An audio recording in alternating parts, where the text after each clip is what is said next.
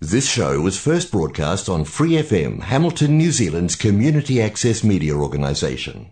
For more information on our lineup of shows and the role we play in the media, visit freefm.org.nz. 怀卡托华人之声，音质天成，悦动人生，伴我随行。怀卡托华人之声，音质天成，乐动人生，伴我随行。 You are listening to Waikato Chinese Voices. Follow our radio, share the world. 您正在收听的是 FM 八十九点零怀卡托华人之声广播电台节目，我们在新西兰为您播音。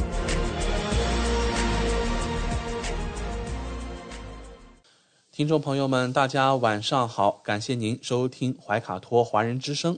我们的节目正在通过收音机立体声调频 FM 八十九点零和微信公众服务号博雅文创为您并机播出。今晚黄金时段的华语播音将由我奥斯卡，还有我的搭档小峰、轩轩为您共同带来。首先和您见面的栏目是由《中新时报》特约播出的读报时间，您将会了解到明天即将出版发行的《中新时报》各个版面的精彩内容。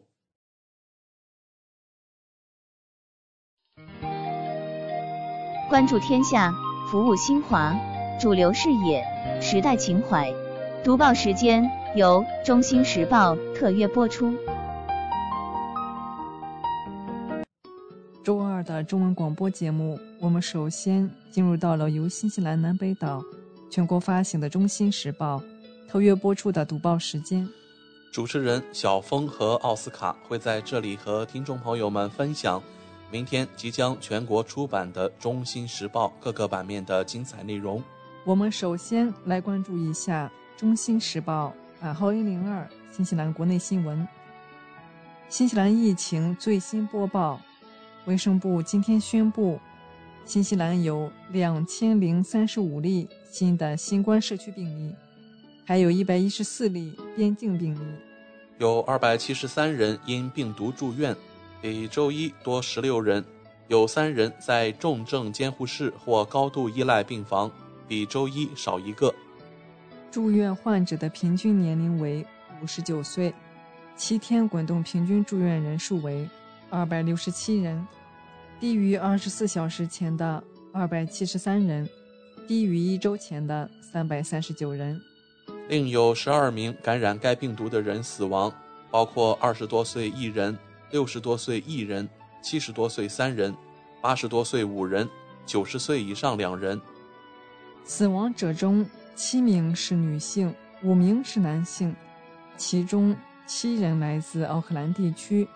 两人来自坎特伯雷，各有一人来自怀卡托、奉圣湾和塔拉纳基。现在共有一千九百三十三例死亡被确认可归因于新冠，无论是作为死亡的根本原因，还是作为促成因素，可归因于新冠的总死亡人数的七天滚动平均增长为七。社区病例的七天滚动平均值为。一千七百一十九例，低于二十四小时前的一千七百七十八例，低于一周前的两千两百五十一例。周二的病例分布在以下地点：北地八十三例，奥克兰八百零八例，怀卡托一百八十一例，丰盛湾七十四例，湖区四十三例，霍克斯湾三十三例，里德中区一百零二例，王加路易三十例。哈拉纳基四十五例，泰拉维提二十九例，维拉拉帕十九例，首都和海岸一百一十例，赫特谷四十七例，尼尔森马尔堡五十四例，坎特伯雷二百四十八例，西海岸九例，南坎特伯雷十四例，和南部一百零二例，有四个新病例的位置未知。卫生部指出。每日报告的病例可能与地区或地方公共卫生部门报告的病例有所不同，因为报名截止时间和地区之间的病例分布不同。例如，当病例在其通常的住址地区之外进行检测时，过去二十四小时内共进行了两千八百零五次 PCR 检测，报告了七千六百一十一次 RAT 结果，活跃的社区病例数为一万两千零二十八例，他们在过去七天内被确认，但尚未归类为已康复。昨天周一报告了一千二百九十六例新冠社区病例和四人死亡。让我们来到《中新时报》A 零二国内新闻版第二篇文章。中华风韵奏响奥克兰市政厅，为庆祝中国与新西兰建交五十周年，由中国对外文化集团有限公司出品的中华风韵交响音乐会，九月一日在奥克兰市政厅隆重举办。中国驻奥克兰总领事阮平为音乐会致贺词，肖叶文副总领事、工党国会议员陈赖斯、国家党前主席古德菲勒。与近千名奥克兰各界人士共同观看演出。阮总在贺词中表示，今年是中新建交五十周年。五十年前，中新友谊的奠基人路易·艾黎开创两国人民友好交流合作以来，人文交流一直是中新关系的基石，双方共同努力创造了许多第一。今晚的音乐会将是首场由中新两国音乐家合作演出的交响音乐会。演出由青年指挥家莱昂纳德·维斯执棒奥克兰爱乐乐团，著名华裔钢琴家刘健同台献艺。节目以中西方家喻户晓的音乐作品为主，把中国和新西兰民族音乐特色表现得淋漓尽致。当女高音克里斯蒂娜·埃利森用中文唱起《长江之歌》时，观众给予阵阵热烈掌声，将音乐会气氛推向高潮。中华风韵是中国对外文化集团有限公司2009年创立的对外文化交流品牌，曾将大型民族歌舞诗、多彩贵州风和优秀民族舞曲《牡丹亭》《绣娘》。十里红妆等带至奥克兰。受疫情影响，今年中华风韵首次以交响音乐会的形式登陆奥克兰，将携手奥克兰爱乐乐团和惠灵顿交响乐团，分别于九月一日至二日在奥克兰市政厅，九月十九到二十日在惠灵顿歌剧院演绎中外经典名曲，同样受到观众的热烈欢迎和媒体的广泛关注。下面来关注《中新时报》A 零二版下一篇文章：阮平总领事致侨胞的告别信。致侨胞的告别信，亲爱的侨胞朋友、华文媒体朋友，光阴荏苒，白驹过隙，转眼间，我作为驻奥克兰总领事的任期即将结束，因为疫情，无法当面同各位朋友辞行。谨以此信与大家道别。过去三年多，我们共同见证了中新关系，特别是领区对华合作平稳发展。尽管疫情席卷全球，两国经贸合作却逆势增长，贸易额创下新高，为新经济平稳发展、有效应对疫情作出重要贡献，凸显出中新关系的巨大韧性。领区在新西兰对华合作中处于桥头堡位置，广大侨胞为两国经贸人文交流合作发挥着重要桥梁作用。今年是中国和新西兰建交五十周年，意义特殊。七月，总领馆专门举办庆祝建交招待会。五十年来，双方秉持相互尊重、互利共赢精神，不断深化务实合作和人文交流。两国关系取得了巨大成就，造福了双方民众。展望未来，衷心希望具有争先精神的中新关系发展得更好，给两国人民，特别是广大侨胞带来更多实实在在的利益。奥克兰是我三十八年外交领事职业生涯的圆满终点，我在此度过了一段愉快而充实的时光。我十分珍惜与各华社齐心协力。共同服务广大侨胞的难忘瞬间，感谢大家给予总领馆的支持帮助。我真诚的祝愿领区广大侨胞身体健康、阖家幸福、事业兴旺。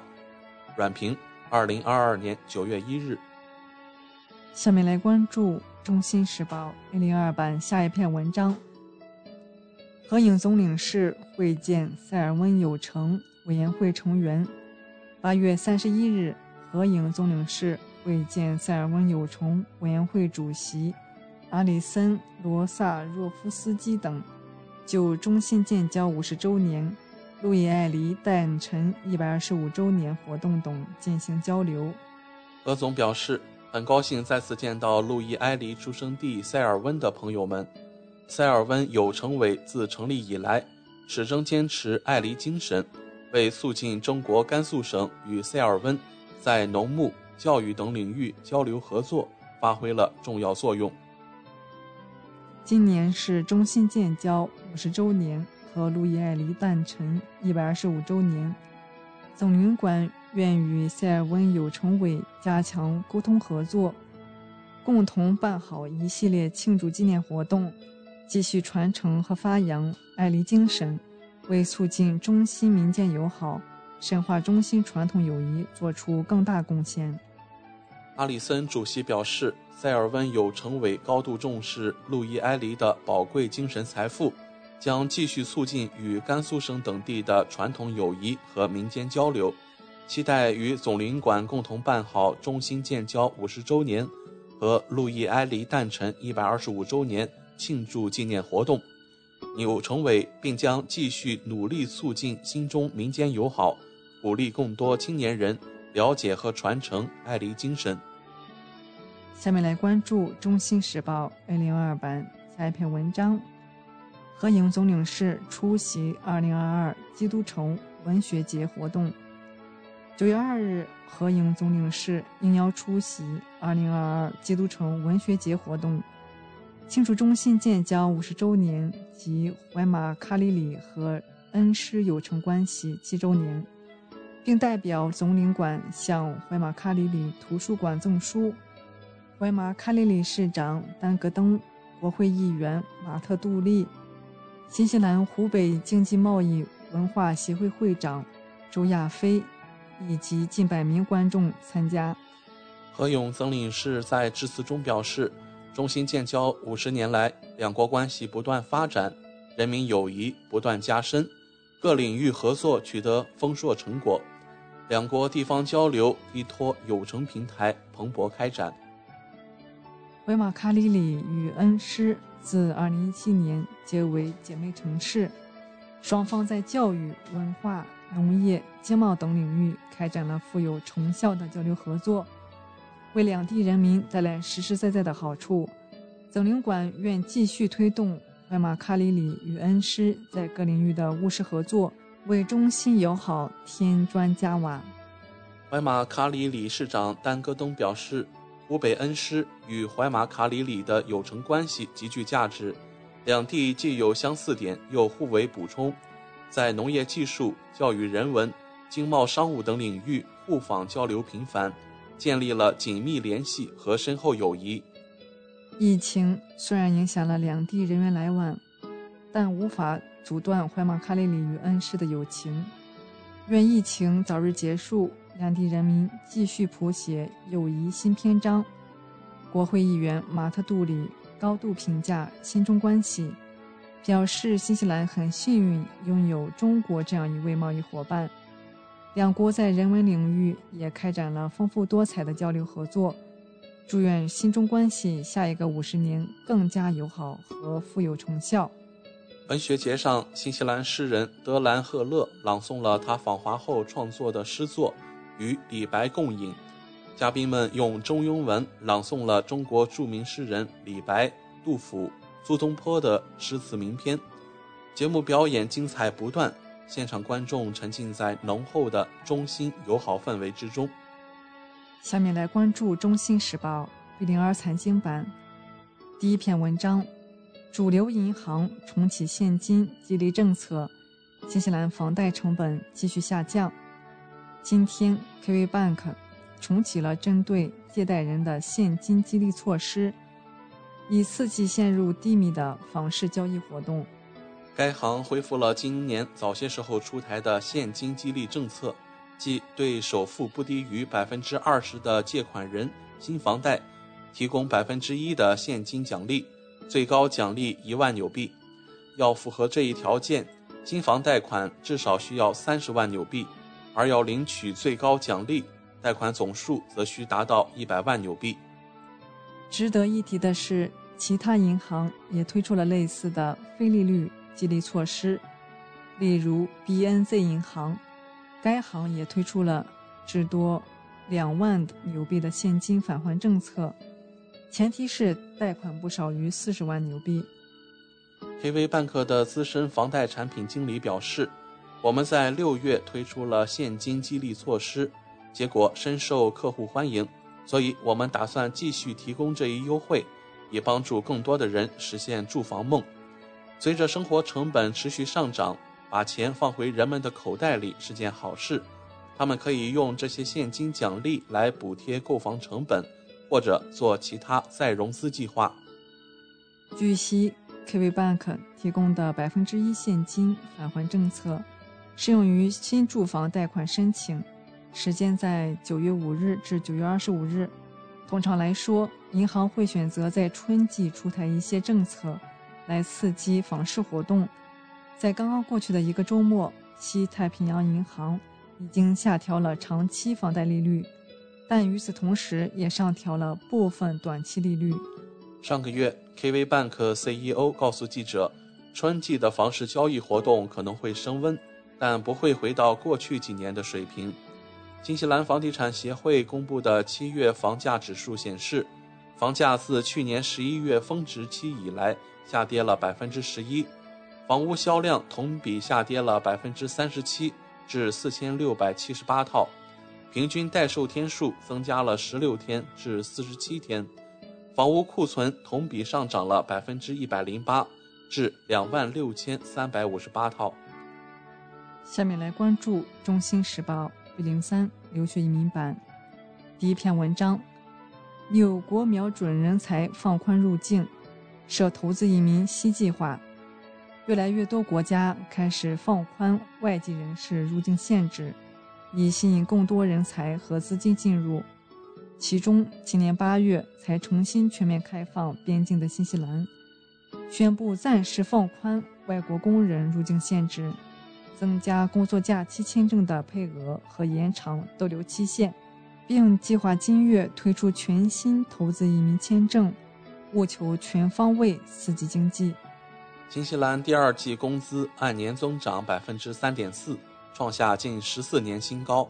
反映劳动力成本上涨正影响企业应运。当地移民局表示，就一些特定行业，如长者护理、建筑与基建、肉类处理、探险旅游，会放宽相关公司聘请海外技术员工的薪酬要求，以填补职位空缺，舒缓人手不足情况。同时，移民局计划批出额外多一倍的工作假期签证数量。并会延长签证逗留时限半年，以缓和劳动力短缺问题。特别是依赖外籍员工的旅游酒店行业最能受惠。政府期望可为纽国在一年内引进1.2万名外国工人。工作相关签证以外，新西兰政府还即将推出全新投资移民签证，用以取代过往的投资移民方案。希望吸引更多富有经验和资本的投资者移居新西兰，并投资当地企业。新西兰旧有的投资移民签证对投资项目规定相对宽松，使多数资金最终流向股票和债券市场，而非直接投资给当地企业。故此，政府希望透过新的投资移民签证，可吸引更多资金主动投资当地企业。为该国创造更多职位，尤其是高技术职位，进而带动经济增长。新签证于九月十九日开放接受申请，申请人需投资最少五百万纽元，当中只能最多一半投资在上市公司的股票，而且不计算投资在债券和物业的资金。这意味该国政府现在更关注于投资移民的资金。是否投资在能够直接促进经济发展的领域内。此外，申请者可分三年投入五百万纽元资金，但需要维持至第四年结束。四年申请期内，申请者需要留在新西兰最少一百一十七日，即平均每年逗留大概一个月。这较过往总共八十八天逗留期有所增加。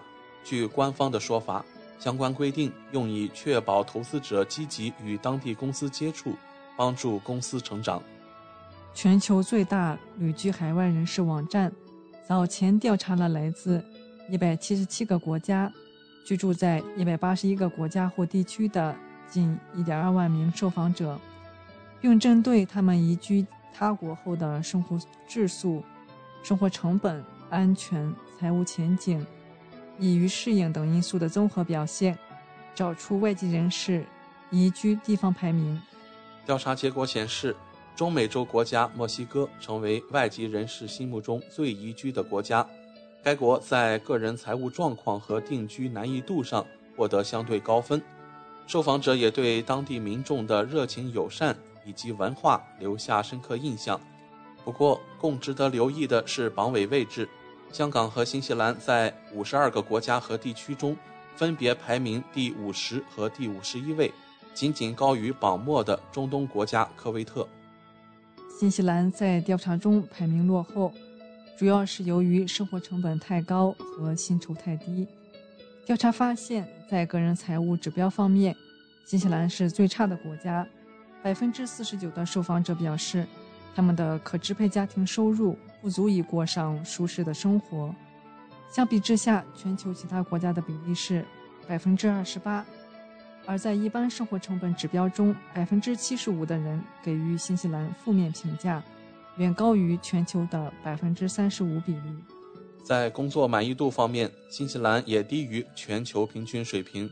较多受访者指，他们觉得自己的薪酬不公平，工作时间不佳。并担心贫富差距愈来愈大。至于新西兰邻国澳洲，由于受访者普遍认为在当地工作可以得到公平报酬，对工时也很满意，使澳洲在排行榜中获得了不俗的第九位。不过，新西兰也不是没有吸引之处。该国在排名中优于全球平均的指针是环境、气候及较多进行休闲运动的机会。当地的自然环境及宜人气候一向广受外国旅客欢迎。为另一边厢，约四成受访者指当地缺乏文化和夜生活，加上交通费太高，影响生活质量。让我们来看《中新时报》留学移民版下一篇文章：新西兰宣布扩大难民项目。昨天，新西兰政府宣布，他们计划再次扩大其难民项目，以达到一千五百人的配额目标。据悉，自二零二零年引入这一数字以来，受疫情所带来的边境封锁影响，配额目标迟迟未能达成。此次难民政策则包括增加部分国家的难民配额，其中包括中东和非洲的难民配额。另外，吸纳二百名包括库尔德少数民族在内的叙利亚难民，紧急安置配额也从三十五个增加到一百个。去年，在塔利班控制阿富汗以后，大量难民流离失所。针对这部分难民，新西兰政府为其预留了二百个配额，并将一并计入二零二二到二三年度的接收名额。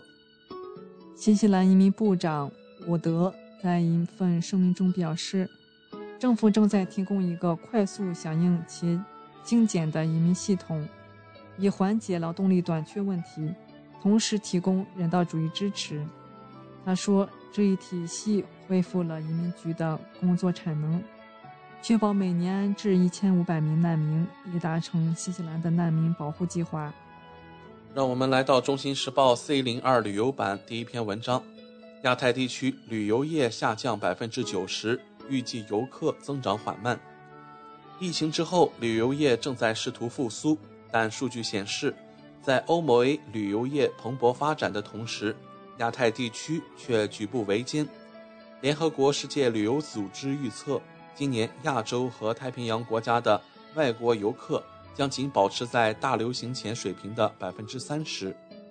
然而，新西兰的旅游协会表示，预计情况不至于如此。现在，欧洲正在引领国际旅游业的复苏，在经历了两年新冠封锁、重开国门之后，游客纷纷涌回，而这里也是新西兰旅行者的首选之地。旅游经纪人史蒂夫·劳森说：“其中大部分是拜访朋友、亲戚和家人，与其说是真正的假期。”不如说是重逢他们因新冠疫情而错过的人。联合国数据显示，今年前五个月，前往欧洲的外国游客比大流行前的水平下降了百分之三十六。相比之下，亚太地区的游客人数比两年前减少了百分之九十。亚洲，我认为它非常安静，因为在新冠疫情之前，我们有多达五家中国航空公司。连同太平洋地区，而目前我们没有这些航空公司进入。劳森说：“中国的关闭也是一个主要因素，它是该地区游客的重要来源，尤其是对于新西兰来说，所以这肯定会引起注意。但现在是冬天，我们并没有真正期待在夏天之前会看到大量游客。”新西兰旅游协会的安玛丽·约翰逊说：“联合国世界旅游组织预计。”亚太地区国际旅游的复苏，也将在今年接下来的时间内落后于其他地区的步伐。他预测的游客人数仅为大流行前水平的百分之三十。但对于新西兰来说，前景更为乐观。安玛丽·约翰逊说：“目前我们看到约有大流行前百分之五十的水平的人数进入新西兰。我们预计随着夏季的到来，这些数字将会增加。”新冠疫情已经迫使许多旅游地区重新考虑他们的旅游方式，尤其是在太平洋地区，这个行业希望在未来三年内能完全恢复。下面来关注《中新时报》旅游版下一篇文章：想在退休后舒适养老，那就备好这么多的存款吧。有报告指出，对于存款不多的人来说，退休后的选择很少。梅西大学的年度退休指南支出报告发现，大多数新西兰人都希望退休后的生活水平能比单拿政府退休金过活的日子要好。该报告指出，仅靠养老金生活的退休人员无法维持生计的主要原因是通胀。新西兰金融咨询公司首席执行官表示，这份报告提醒人们要为退休做好计划。该报告提出的指南估计，生活在主要城市的单身养老金领取者会发现，在维持基础生活标准、几乎不购买奢侈品的情况下，每周的花费会比其他地区的人多返百分之二十左右。该报告估计，希望退休后享受舒适生活的夫妇，在主要城市的生活预算为每周一千五百七十八点一五纽币。而单身人士享受舒适生活的预算为每周一千一百零七点一二纽币，在维持基础生活标准、几乎不购买奢侈品的情况下，一对夫妇每周的生活预算为九百三十一点一七纽币，单身人士每周的生活预算为七百八十一点零七纽币。目前，一对退休夫妇每周可领取养老金七百一十二点二二纽币。单身退休人员每周可领养老金四百六十二点九四纽币。在主要城市，一个两人家庭维持舒适生活标准和维持节俭生活水平，分别需七十五点五万纽币和十九点一万纽币的储蓄；而在其他地区，则分别需四十八万纽币和七点七万纽币的储蓄才能覆盖全部开支。让我们来到《中新时报》C 零四法律版第一篇文章：华裔候选人竞选广告牌遭种族主义攻击。奥克兰的几位华裔候选人震惊地看到，他们的脸被用白漆抹去或者被剪掉，而旁边的白人候选人的脸却被放过。今年再次参加竞选的 Howick 西区议员 Paul Young 杨宗泽说，他的脸在二十多个广告牌上被剪掉或涂掉。这是杨宗泽的第八次地方机构选举，也不是他的广告牌第一次被涂抹。但他说，今年的破坏是最严重的一次。他更担心这些种族主义行为会使新的族裔候选人望而却步。这对那些想站出来为我们的社区做出贡献的年轻东亚族裔候选人来说，非常糟糕。种族主义是不能接受的。杨告诉记者，教育是打击这一问题的最好方式。但他也敦促任何目睹破坏竞选广告牌的人通知警方。他说：“如果新的候选人担心那些人或那些团体可以为所欲为，那么这种破坏行为可能会阻止他们参选。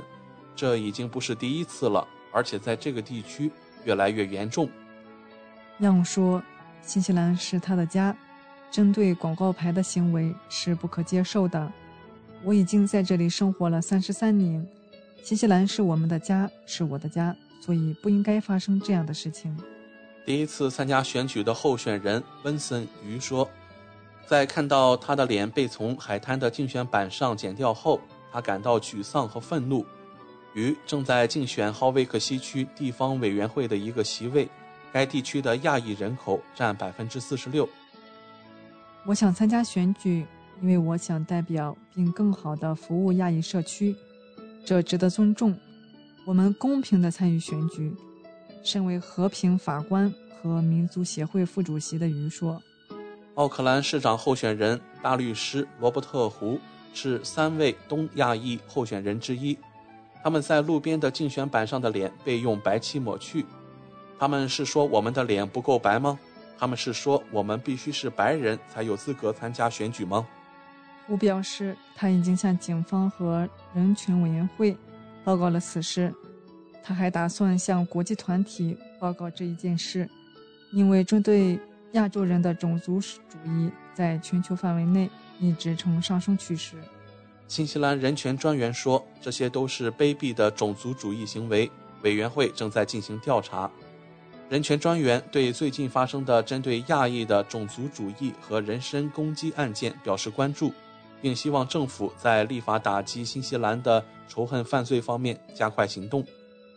在新西兰，仇恨犯罪还不是独立的罪行，但警方正在标记偏见构成部分动机的罪行，以努力改善对仇恨犯罪的反应。警方的官方资料显示，在过去三年中，有八千二百四十六起以仇恨的动机的犯罪行为被记录在案。以上就是今天读报时间的全部内容。在此，我们也感谢《中新时报》对本节目的大力支持。《中新时报 Asia Pacific Times》，新西兰南北岛全国同步发行。关注天下，服务新华，即刻关注官方微信公众服务号“中新华媒”，在线读报、华语广播、视频报道，应有尽有。您关心的时政新闻。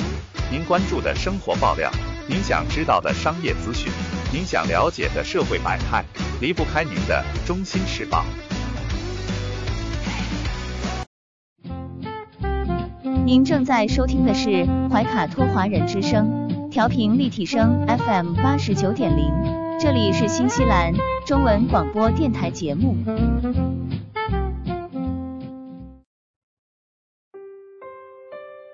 我是您的私人健康顾问，我也是您的保险索赔专家，我更是您的家庭风险管理和理财专家。丽丽谈保险，每周二晚上七点半准时与您相约怀卡托华人之声。亲爱的听众朋友，大家好，欢迎来到您熟悉的丽丽谈保险专题时间。我们邀请纽西兰顶尖的专业保险和理财专家 Lily 女士，与收音机前和正在线上收听节目的新朋友、老朋友们打个招呼。各位听众朋友们，大家晚上好，我们又见面了。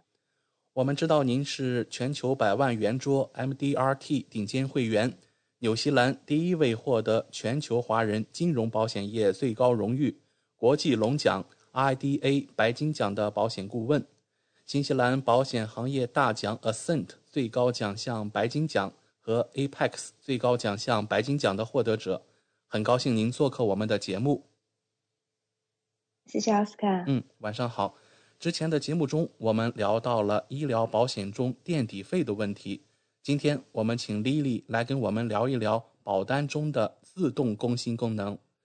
据我所知啊，保险合同是投保人与保险公司之间签订的具有法律效力的效协议，所以保险合同一旦签订，不是应该固定不变的吗？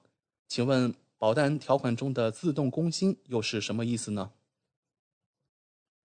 嗯，对，这个呢，呃，其实呢，自动更新这一个功能呢，我们在英文中呢叫做 Guarantee Enhancement，那中文简单的讲呢就是自动更新。那么自动更新这个啊概念呢，其实它嗯并不是那么的常见，尤其是说大家如果有购买一些海外的这个保险的版本，你比如说，尤其像我们经常接触到看到有一些中国的这些保险。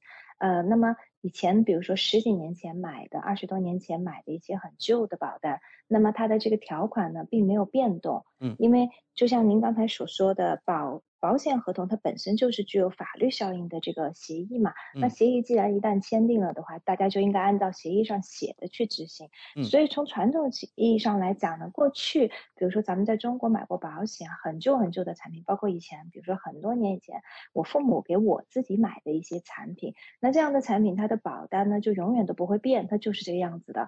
所以呢，可能我们拿二十年前的保单跟今天的保单来比较的话，就会发现原来的保单它保障范围很。很少对疾病的这个定义呢，可能也比较严格。随着这个就是这个科技的进步，医学就现代医学的这个发展呢，可能很多保险公司它有更新过他们的保单的这个条款。嗯所以呢，现在新的保保单它对于这个保险的定义跟以前可能有很大的不一样。所以呢，这个就提到了一个问题，就是我们的保险，尤其说。大多数人购买保险，我们都是长期持有的嘛，对吧？因为保险这个产品，它本来就是一个以防一万一的，就是一个转移风险的一个工具，并不是说我们买了一定三五年我们就要索赔。那很多的人可能十年、二十年持有保单，他不一定会索赔。所以等到他索赔的时候呢，可能那个时候他保单中对一些疾病的定义，对可以索赔的东西，跟这个跟随这个当时索赔情况的时候，医学的一些定义、医学的发展，它就不一样。所以呢，这个时候呢，就容易造成旧保单呢可能不适用于现在的一些情况。那么，所以呢，现在呢，好的这个保险公司，特别好的保险公司，那像这种呢，保险公司很罕见，它就会在我们的保单中呢加这种自动更新的这种条款。意思就是说呢，我们购买了这个保单以后呢，如果保险公司以后推出新的条款，推出新的好的东西，把保险的保障范围。扩大，然后把索赔的这个条件，比如说降低，然后呢，让索赔的东西变得更容易、更多的情况下呢，他会免费的把这个新的好的东西给我们旧的客户。那么，在在这种情况下呢，对于我们旧的客户来讲呢，那我们的保险虽然买的很早，但是我们的保单始终处于市就是市场上最领先的这个啊情况下。那么，所以呢，我举个简单的例子，你比如说我自己的保单，那我自己的保单，比如说我买了二十多年了，那我买的这个保单以前呢，比如说很简单，举个医疗保险的例子吧，我买的时候，那个时候医疗的保险呢是不保体检的。我们是不会报体检，体检是写在大免责里面的。嗯，那么后来呢，很多年以前呢，保险公司它做过搞保单的更新，那个时候是 Sovereign 的这个保险公司，因为我自己的保单是在 Sovereign，那么它就加了体检的这个嗯功能，加了体检的保障进去。那我作为旧客户，他也给我，所以我也享受。那么所以我的保险立刻就可以使用，可以做体检。那么这个体检的。这个好的这个嗯体体检的这个 benefit 呢，在这个啊。两个月前呢又做过一次更新。以前呢我们的限额呢是五百块钱，现在呢更新到了七百五十块钱。如果我们有加入 Vitality 的话呢，那么它更新呢之后呢就变成了七百五十块钱。所以我的这个保单呢现在也可以做七百五十块钱的这个体检，所以这是一个很好的。还有呢就是比如说我自己旧的保单，以前 N 年 N 年前我以前买的时候呢是没有这个怀孕生产方面补助的，结果后来呢它更新的时候它也给我了。怀孕生产方面的补助。所以呢，比如说在我生我们家老三的时候呢，我们就可以使用它的这个怀孕生产方面的补助，可以去做这个无创 DNA 的检查等等，这些都可以索赔。所以呢，这个就是我旧保单虽然是没有，可是新的他会给我。还有一个呢，就是使用的比较频繁的就是海外就医。我买保险的那个时候呢，可没有海外就医这个概念。就是保险公司它都不会把你要去海外就医，可是呢，很多很多年以前呢，各家各大保啊这个好的这个保险公司，它都有在它的保单中增加这个海外就医这一部分。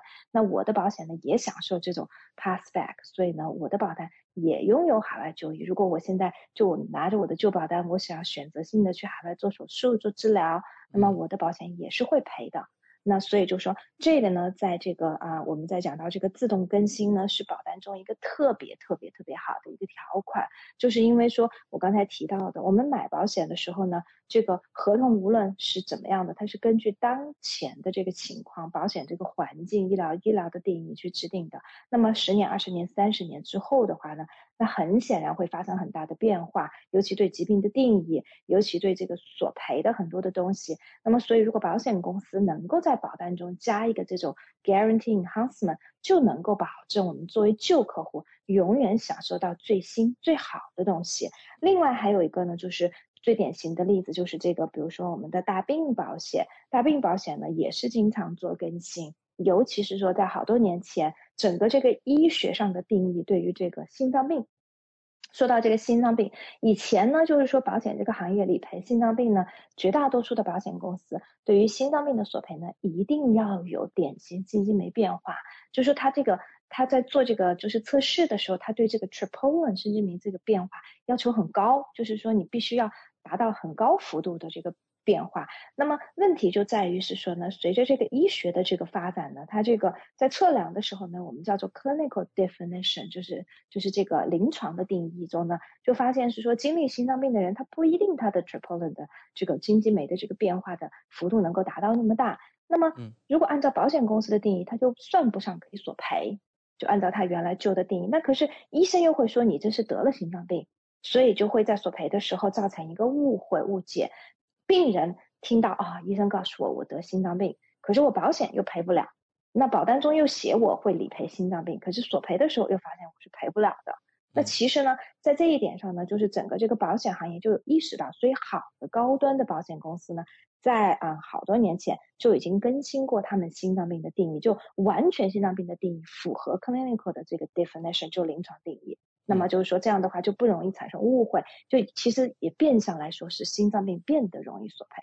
那有的保险公司，尤其像有的银行的保单，我现在都还能看到市面上很多的保单，它对于心脏病的定义就没有更新过，完全没有更新过，还是使用旧的这个心脏病的这个定义，差别就相当的大。也就是说，其实这种东西呢，我们在购买保险的时候，绝大多数客户是不知道的。完全不知道，但是在索赔的时候就会有体现出明显差别。为什么？就是变得一种情况，一家公司能赔，另外一家公司就赔不了。嗯，好的，谢谢 Lily 的介绍。那听众朋友或许会有这样的疑问：保单中的自动更新会导致我的保单条款变差吗？我原来保单中旧的一些好的条款会不会被取消呢？对这个问题呢，也是有的客户他会问到，因为有的客户认为是说，既然是说呢，我们这个保单的条款能够做变化，那你就是可以把它变好，对不对？那会不会变差呢？那也就是说，我这个表保单的这个条款好像听起来没有保障，是不是？就是你既然能变好，你是否能把它变差呢？有没有可能我原来买的东西更好？然后呢，随着你索赔的这个啊数据索赔的经验出来，你发现，比如说有一部分的这个，比如说你的。定义是错误的，或者这种定义导致索赔特别的多，那你就会要更改。更改之后，你会不会把我原来好的东西给去掉？好，这个问题呢，其实非常非常 relevant。因为呢，实际上来讲，我们在讲到这个自动更新呢，就会讲到另外一个概念，另外一个概念就叫做 guarantee policy wording，就是保证这个保单定义。那么，如果好的保单中呢，它也会有保证保单定义，也就是说呢，它会保障你的这个保单的定义呢，不会往差的走。嗯，这一点就很重要了。就是它不会去把你的这个里头好的东西给去掉，同时它还会给你添加自动更新，就是更新更好的东西。也就是说呢，好的保险，现在市面上最好的保险公司呢，它的保单的定义是，如果我们在索赔的这一刻，我们来两相对比你旧的保单的定义跟新的保单的定义，两者总取最优，永远取对你来说最有利的。那这个是不是就很好？永远我们大家都能够拿到最好的东西。如果我旧的是更好的，那我就保留旧的；如果是新的是最好的，那我就是取，那我就是取最新的这个版本。所以呢，这种定义其实是最好的，因为两者中无论什么时候来做对比，我都是取最优的。因为实际上我们在这个行业中就有遇到是说有旧的这个保单中比较好的东西，随着这个时间的推移，保险公司这个索赔的，比如说。索赔特别多，亏钱亏的特别多，他就会更改这样的定义，他就会把它去掉。我举个很简单的例子，激光视力矫正手术，那这个东西呢，大家都知道它保不了，但是大家知道吗？以前是可以保的，以前是有保险公司是可以保的。我们见到以前很旧的保险，sovereign 的非常旧的这个保单，就可以索赔激光视力矫正手术，这个就是很有意思。可是呢？其实从基本上从我做这一行开始之后出的新的保单都没有看到任何公司可以去理赔激光视力矫正手术。我们近视眼要做矫正赔不了，现在都赔不了。所以像这种好的这种东西呢，它就是随着这个时间的推移呢，因为保险公司也意识到可能制定保单的时候呢，这个愿望是好的，可是索赔数据出来很吓人，所以他们就改了。还有的旧的这种保单，我能看到比较好的呢，你比如是说客户没有索赔。然后呢，每隔十年返还，比如说一半的保费，像这种东西。然后呢，使用于特别健康的这种客户，包括年轻人的客户也会，因为就相当于说你的保险交了，我说我还可以把钱退一部分，大部分给你。那我之前就有客户拿回来自己以前的这个保费的，所以像这样的东西也是就没有了。随着这个市场这个发展之后呢，它也就没有了。然后呢？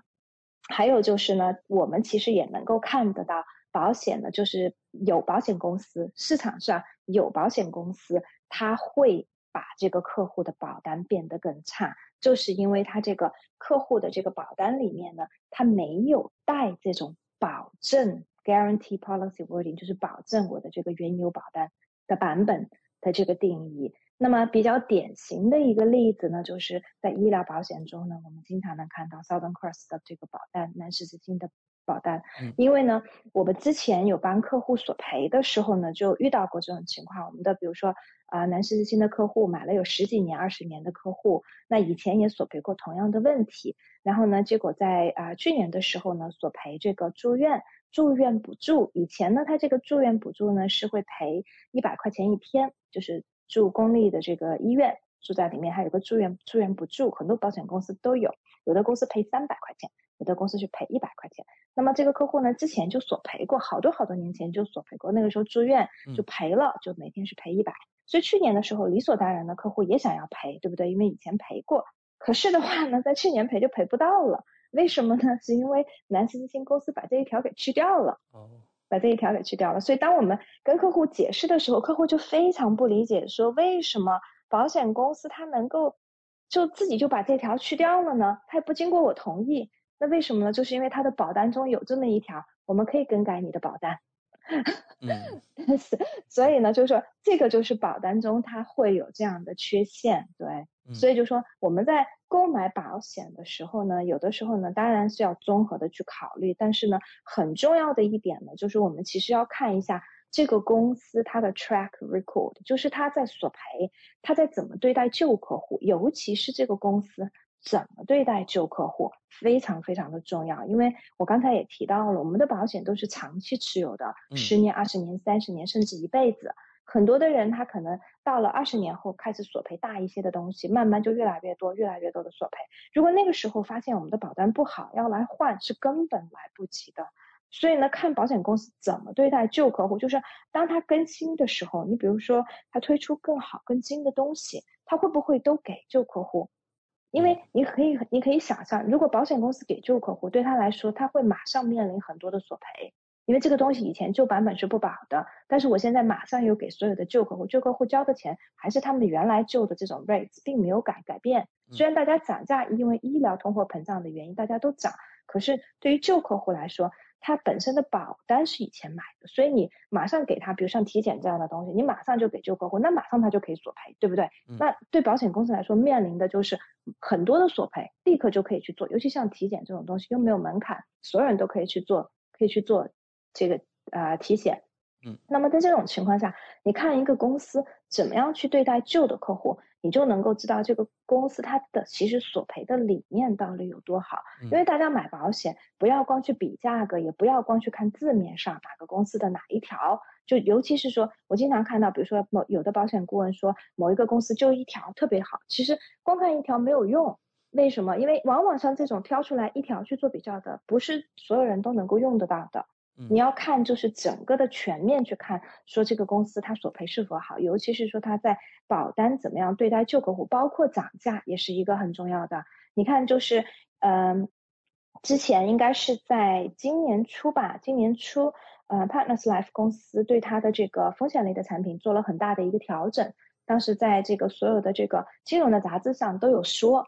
那么我们就会有接到是说有的客户他之前比如说买的这个公司的产品，然后一下子涨很多很多，那这些客户很多就会觉得说很难承受。但大多数这些客户就算来找我们，我们也帮不上忙。为什么？因为你也不能够换，因为身体上出现问题了，那你怎么办呢？你没有公司愿意接收你，那你就只能待在原公司。我们也是劝这些客户，那有的时候没办法。你就只能待在原公司，待在原公司，他又觉得非常非常的贵，因为同等类型的产品，它比别人的要贵出，比如说百分之三十或者更多。那尤其在额度买的高的情况下，那就更贵了。对，所以呢，这个就是保险呢，一定是一个看要一定要看长期。我们在选择公司、选择保险计划、选择保险顾问，一定不能短视，因为就是这个产品一定是一个长期的。所以，通常来说，一般保单自动更新时都会做怎样的调整呢？能否请 Lily 给我们举几个例子？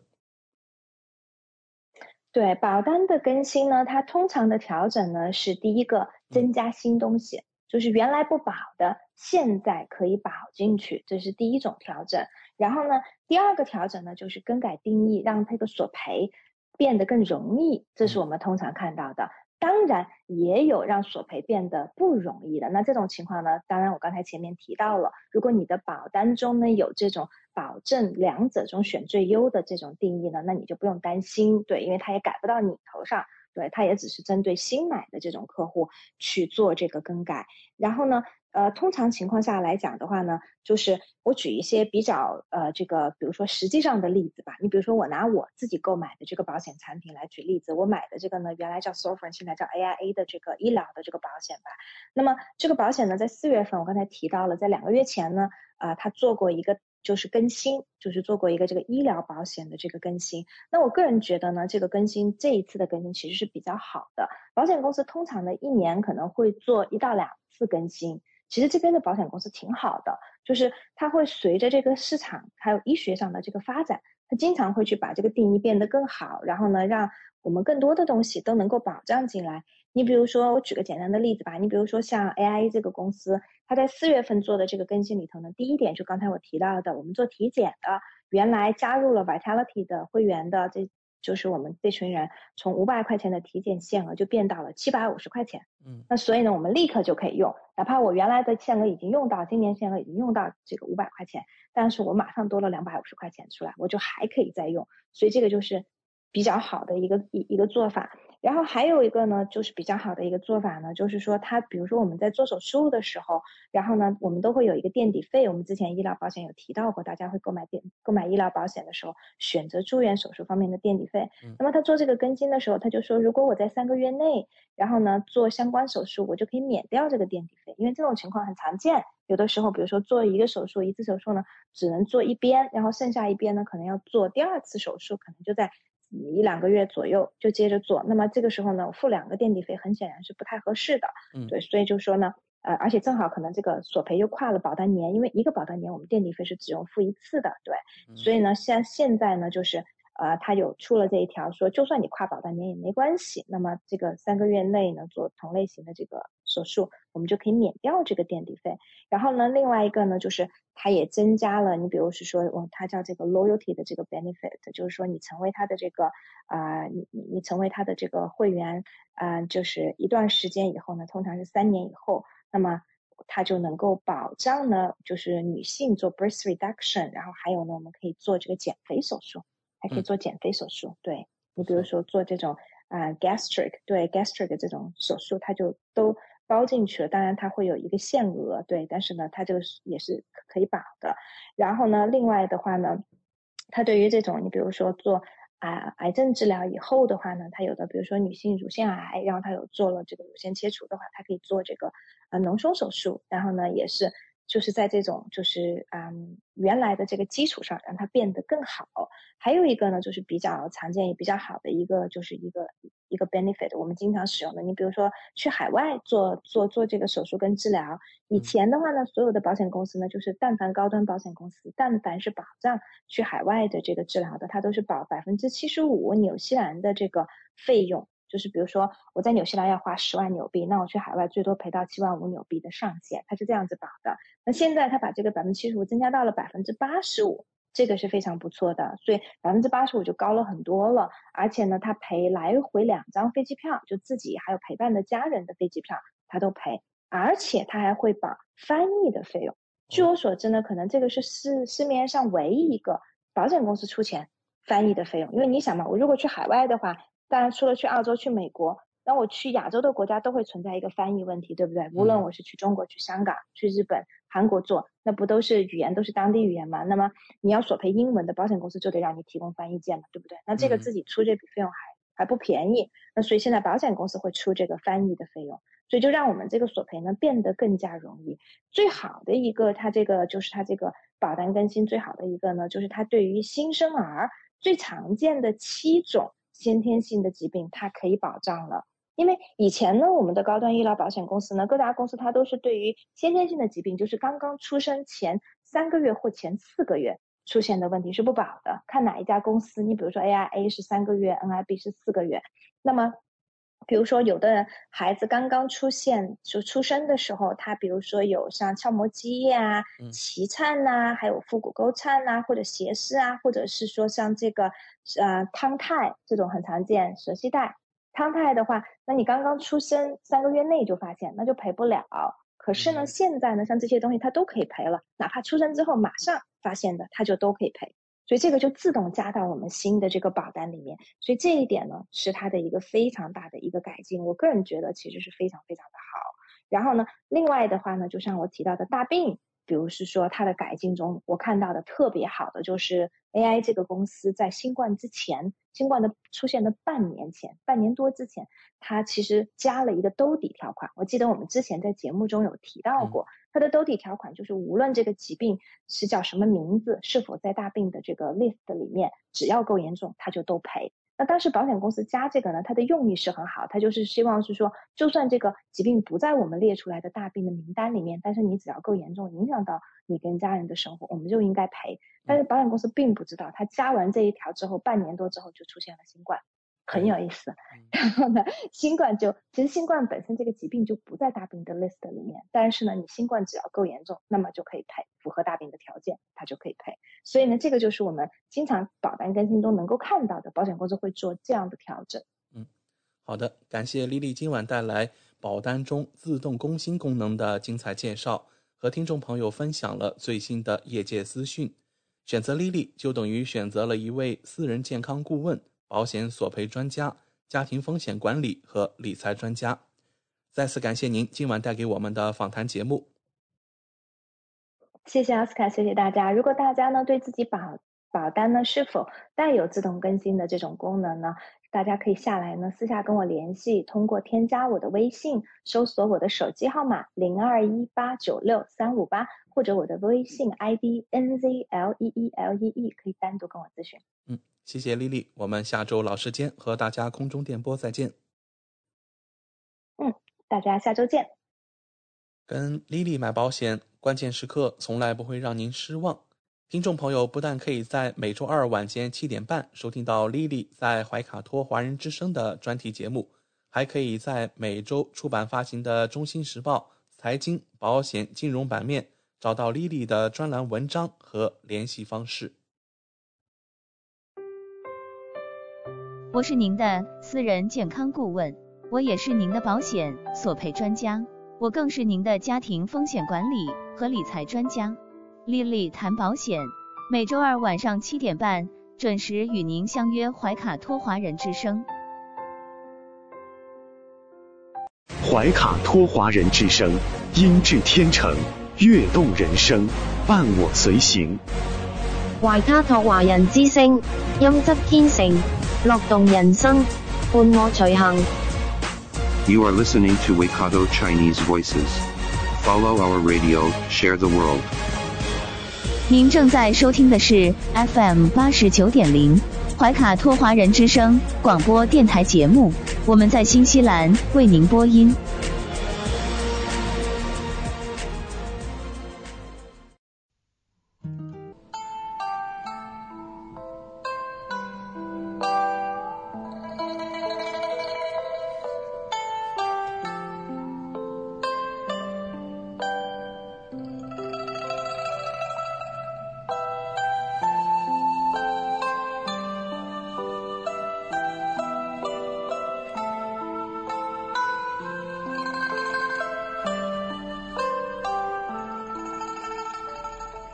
亲爱的听众朋友们，这里是怀卡托华人之声为您效劳。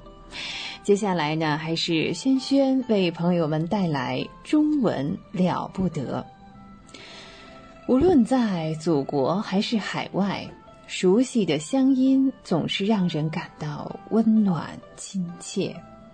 中文不但博大精深，而且好学好玩，很有趣。比如我们这个小蓝舞的名字“ 中文了不得”，还可以说不得了，更可以说了得。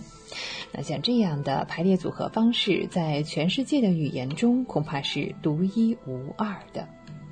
在每期节目中呢，我们一起来聊一聊中国文化常识。此外呢，再介绍一些中文学习的知识点，像重点、难点。呃，我们把中国文化常识与汉语学习相结合，活学活用，事半功倍。那在节目的开始呢，我们还是继续中国历史上的科学发明。上一期呢，我们聊到了天文当中的日食记载，在我国呢是最可靠、最丰富的观测记录。无论是研究历法，还是研究日月运行的计算，都是非常珍贵的参考资料。呃，接下来我们要聊这种天象，叫彗星。哎，彗星啊，俗称呢又叫做扫帚星。是寻常肉眼啊能看到，但是不那么容易看到的一种星啊。在古书当中呢，最早呢叫做贝，贝这个贝字啊，就是我们说这个脖子的脖啊，把左边的月字去掉。嗯，在春秋和尚书当中呢都有记载，到了战国才叫做彗。哎，现在这个彗星的彗。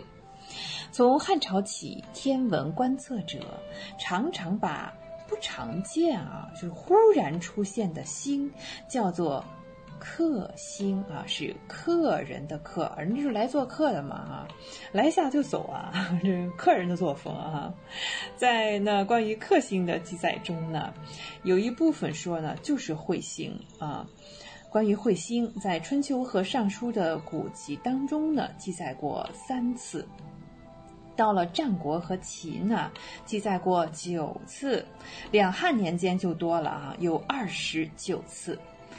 呃，克星呢，见过是二十一次。进入了魏晋六朝，彗星所见呢有六十九次啊，记载这么多。克星呢是出现了十三次。隋唐以来的记载就更多了，在这里呢，我们不能呃一一举例了哈。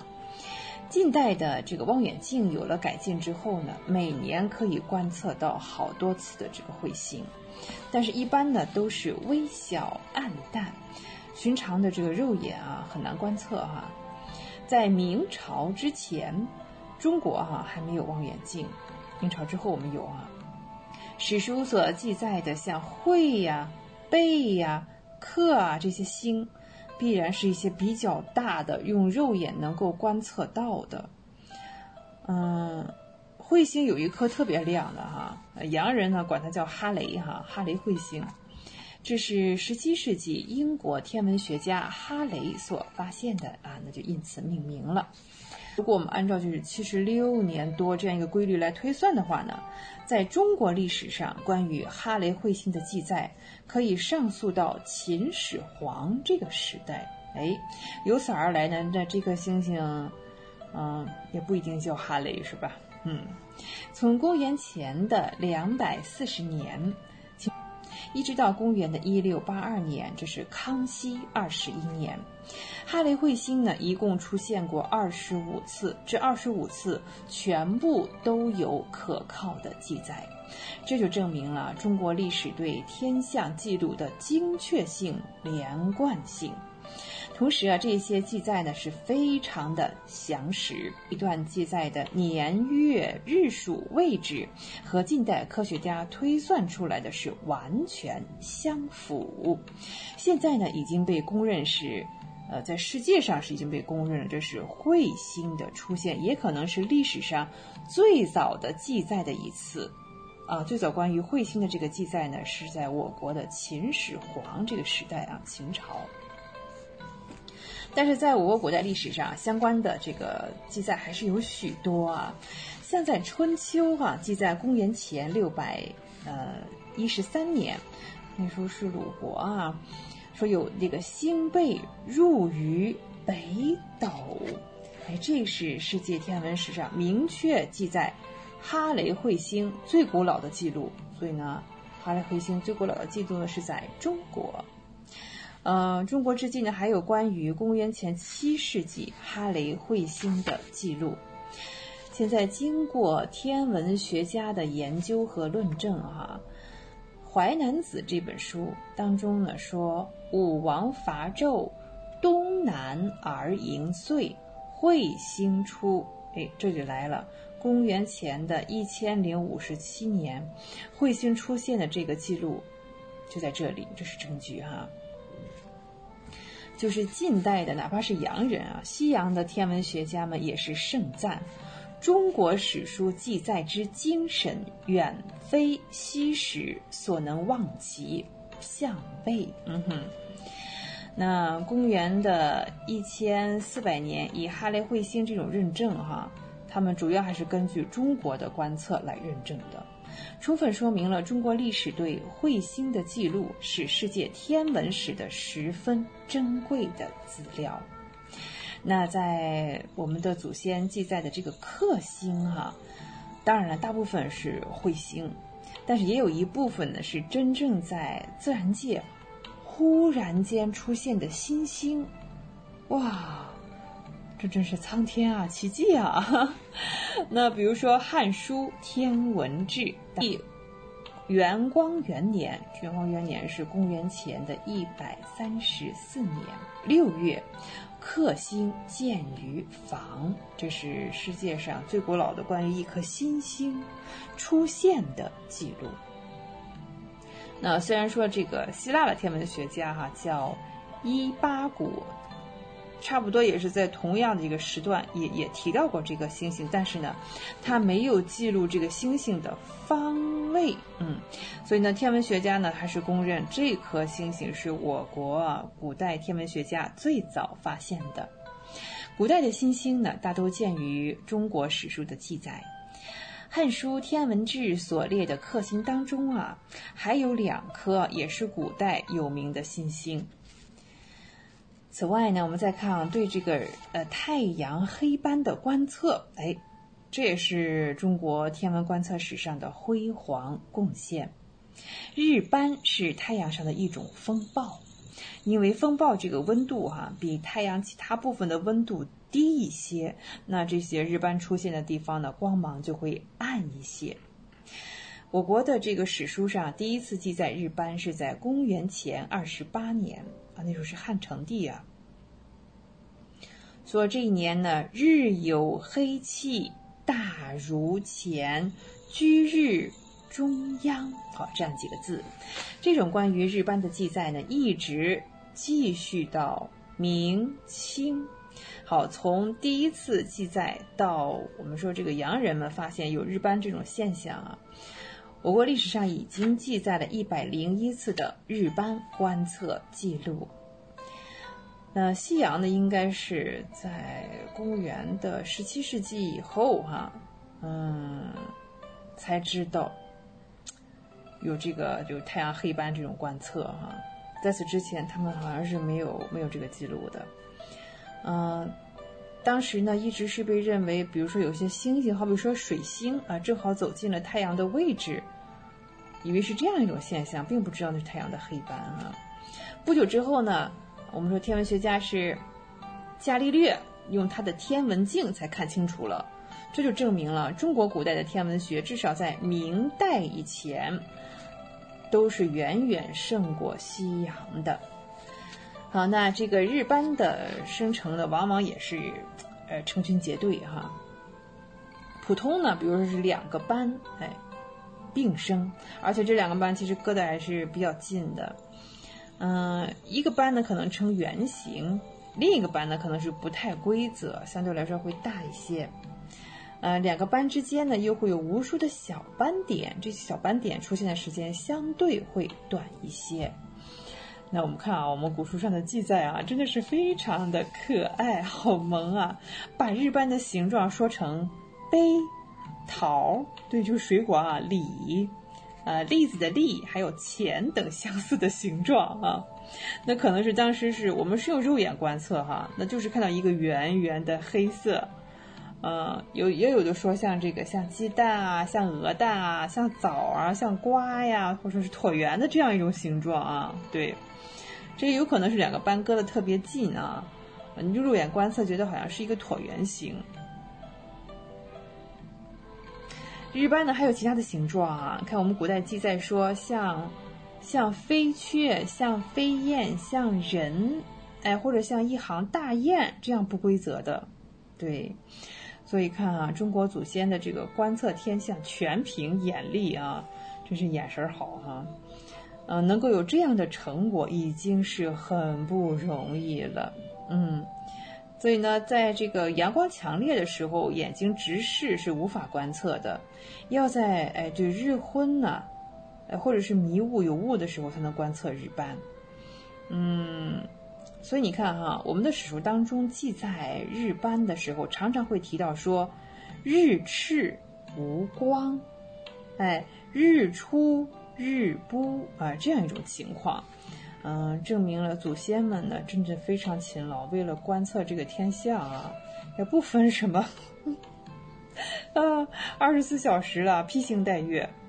在宋朝呢，程大昌这样一位科学家，程大昌有《演繁录》当中说，看这个日食的时候啊，用盆倒上油，然后呢，看日式的反光。对呀，就是看太阳这个反光，可能古人看到这个日斑哈，嗯，也许会用这种方法，因为不能用眼睛直视，是吧？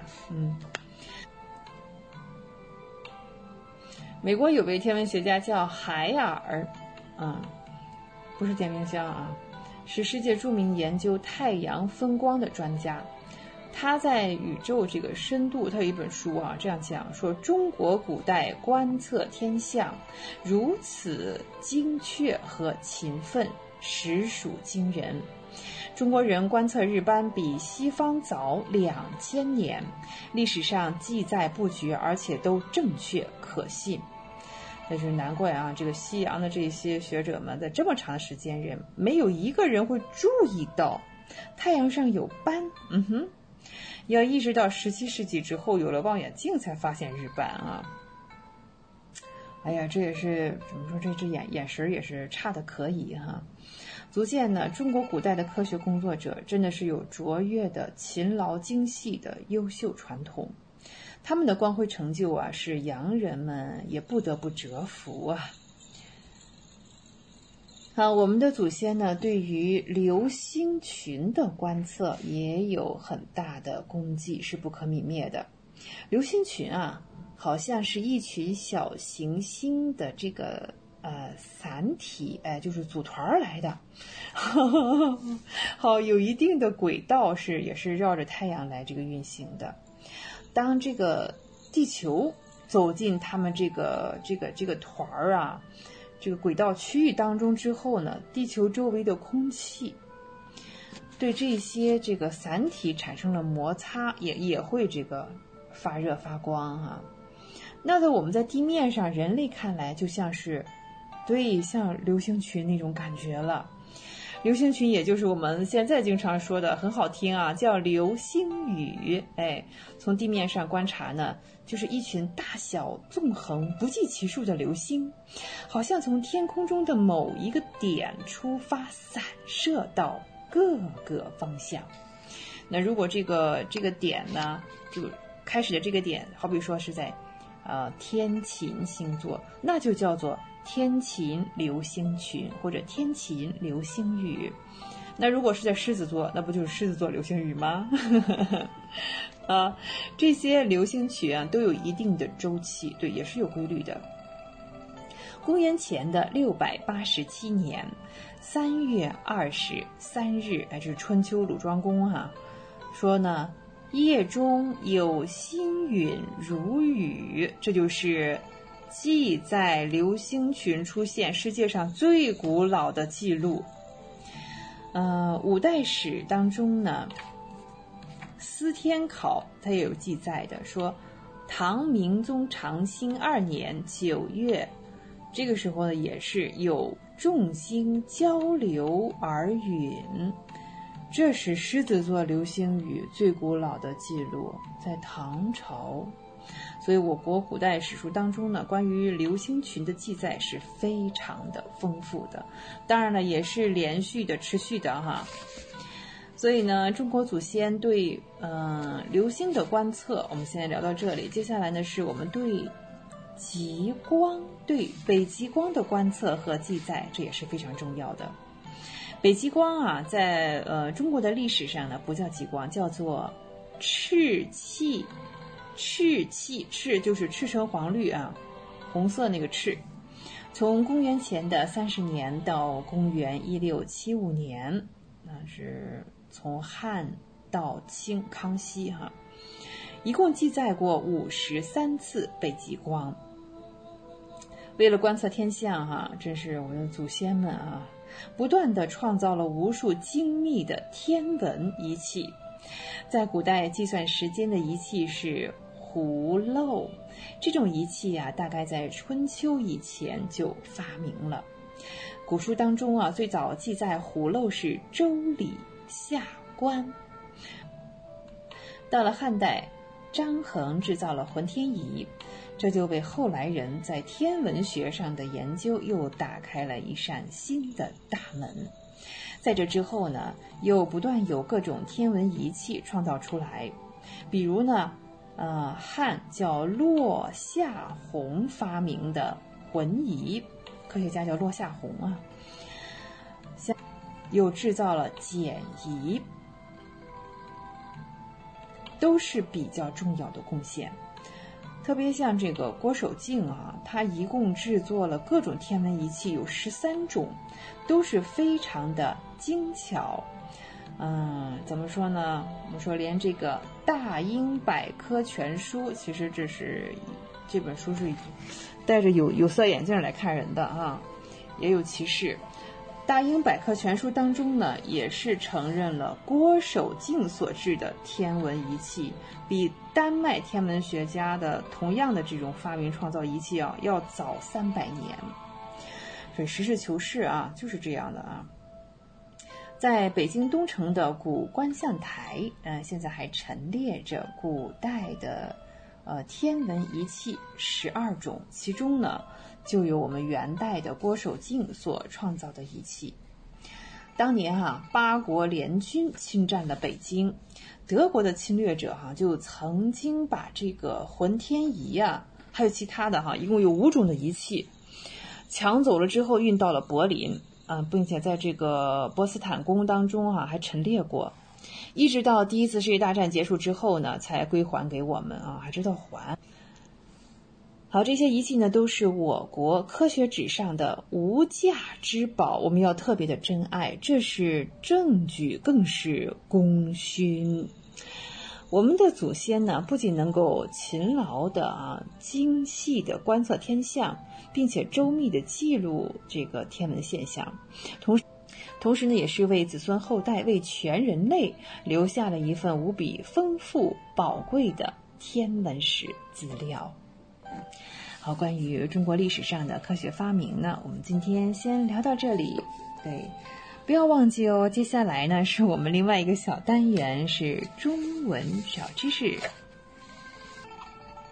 好，在今天的知识点当中呢，我们先来聊这样两个词：通常、常常、通常和常常。我们比较一下啊。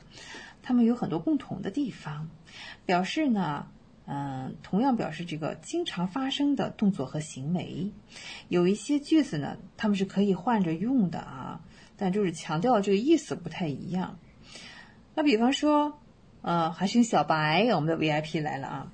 小白通常在公司外面那个超市买东西，哎，也可以说小常。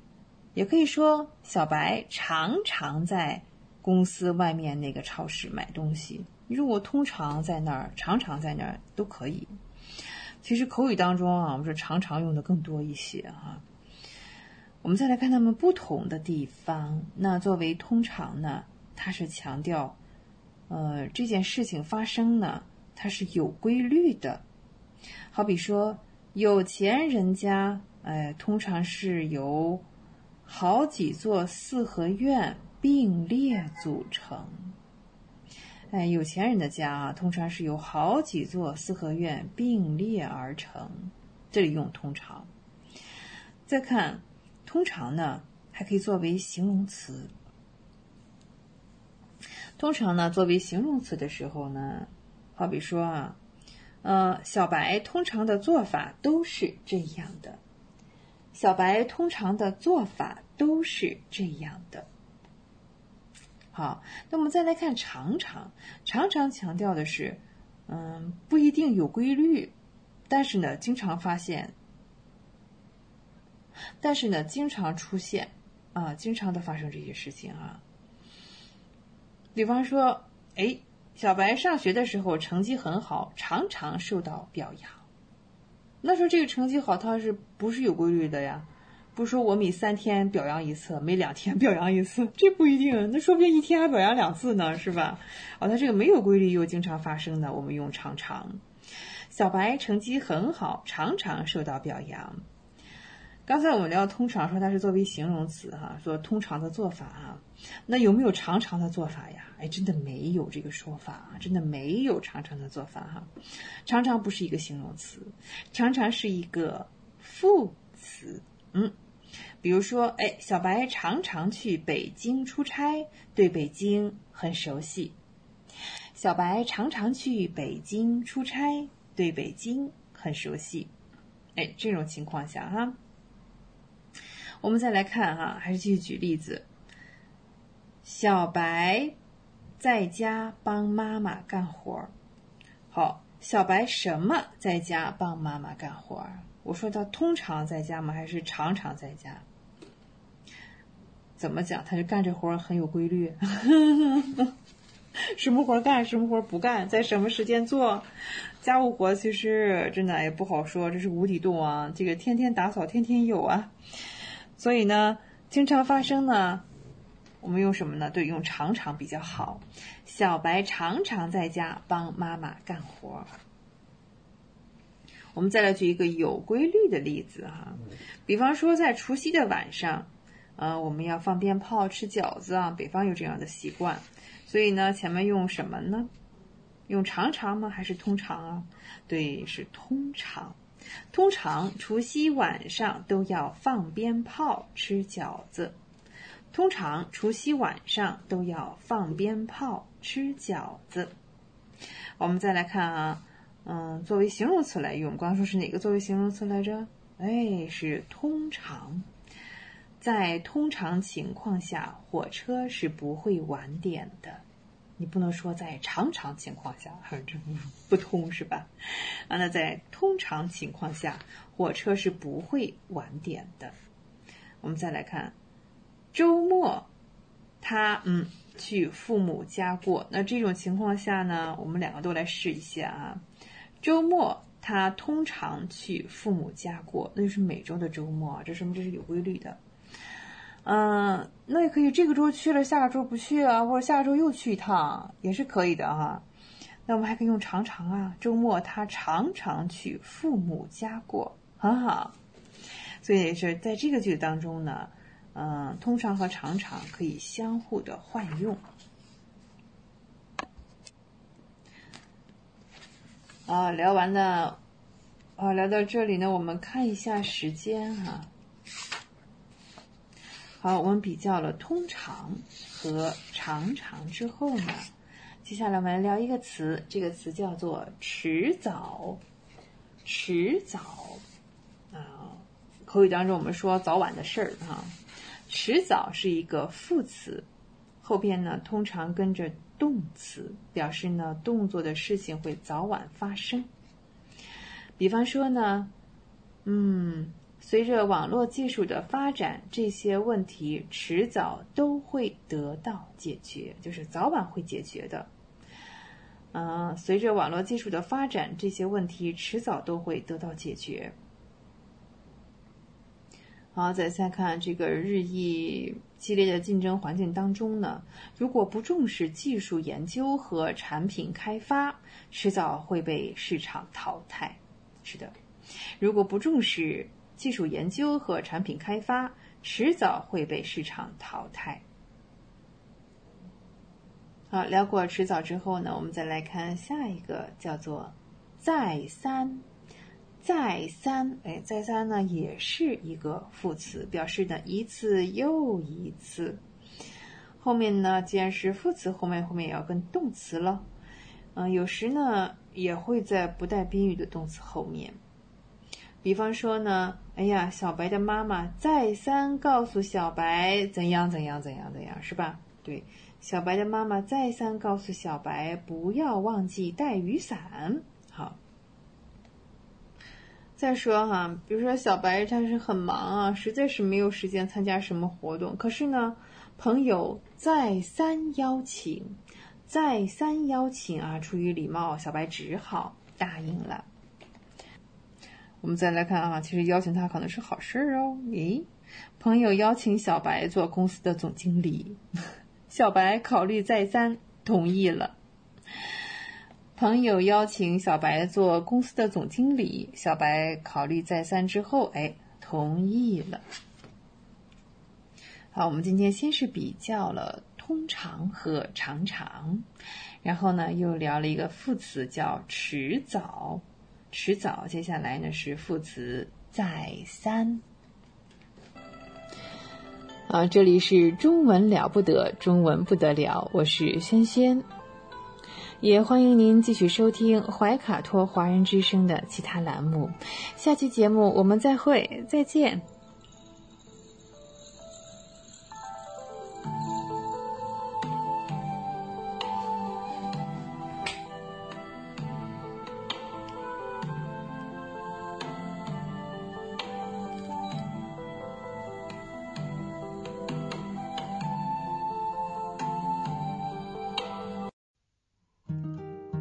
感受东方文化，体验汉语魅力。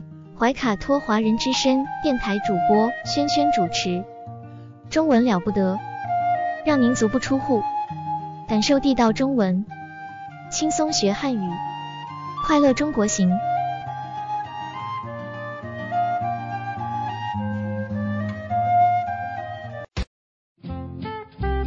您正在收听的是怀卡托华人之声。调频立体声 FM 八十九点零，这里是新西兰中文广播电台节目。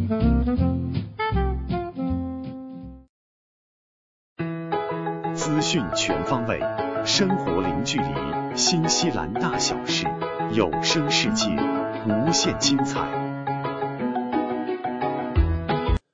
听众朋友，大家好，很高兴我们在这个寂静的夜晚和您在空中电波相会了。现在我们来到了新西兰大小事节目单元，在这里我们和您分享发生在怀卡托周边以及新西兰全国的大型新闻资讯。希望今天的节目能够带给您所关心的、所感兴趣的新闻内容。我是今晚主播奥斯卡。今天节目我们首先把目光聚焦在我们新西兰总理杰辛达·阿德恩，呃，他又将代表新西兰出席一场重要的国际会议。总理杰辛达·阿德恩会在本月晚些时候前往纽约参加联合国的大会。阿德恩计划九月十七日出发，除了出席联合国大会，他还将联合主办“基督城行动”呼吁领导人峰会，并参与一系列贸易、投资和旅游推广活动。在今天接受采访时，总理表示对未来行程十分期待。他说：“我很期待访问美国，并与同行会面，并借此机会推动新西兰再连接计划。”这是一个重要的机会，表明新西兰继续信守承诺，坚持多边主义和基于国际规则的秩序。全球仍在持续应对疫情、气候变化、乌克兰问题和地缘政治紧张局势，因此国际合作比以往任何时候都显得更加重要。在九月二十号当天，阿德恩会与法国总统联合举办。基督城行动呼吁领导人峰会，总理表示：“我期待与国家元首以及全球科技领袖会面，继续致力于消除恐怖主义和暴力极端主义的网络内容。”在纽约期间，新西兰总理还将与多国领导人展开双边或多边会谈，并在会上发表新西兰国家声明。此外，他也将推广新西兰贸易和出口，包括与美国电影协会高层会面，推动以新西兰作为电影拍摄选地，并与美国主要投资基金一同出席投资新西兰的启动仪式。据悉，阿德恩此行将会搭乘新西兰航空首个直飞纽约的航班。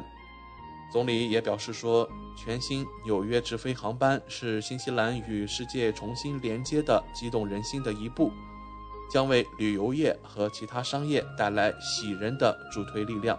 我们也期望新西兰总理杰辛达·阿德恩这次的联合国大会之旅一切顺利，并且能够带给新西兰实实在在的回馈。我们再把目光转回国内，我们看到啊。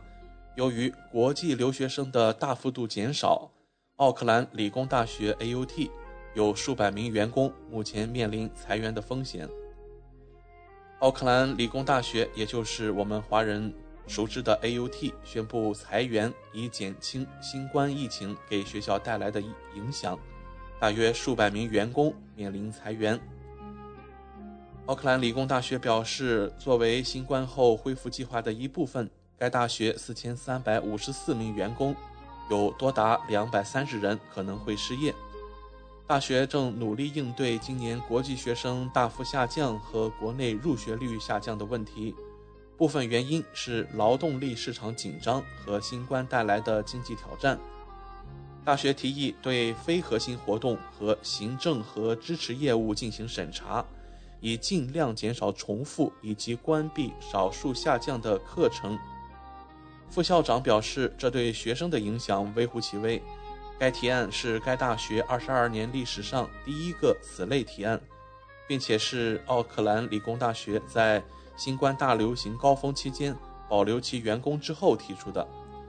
这位副校长表示，这对奥克兰理工大学 AUT 来说是一个艰难的时期。我们正专注于关心和咨询我们的员工。以便我们的前进方向是正确的。此前，新西兰移民局透露，当边境于七月三十一日完全重新开放时，新西兰只有一万四千六百三十九名持有效学生学习签证的国际学生。这个数据与二零二零年三月大流行开始时的六万人相比，显得十分可怜。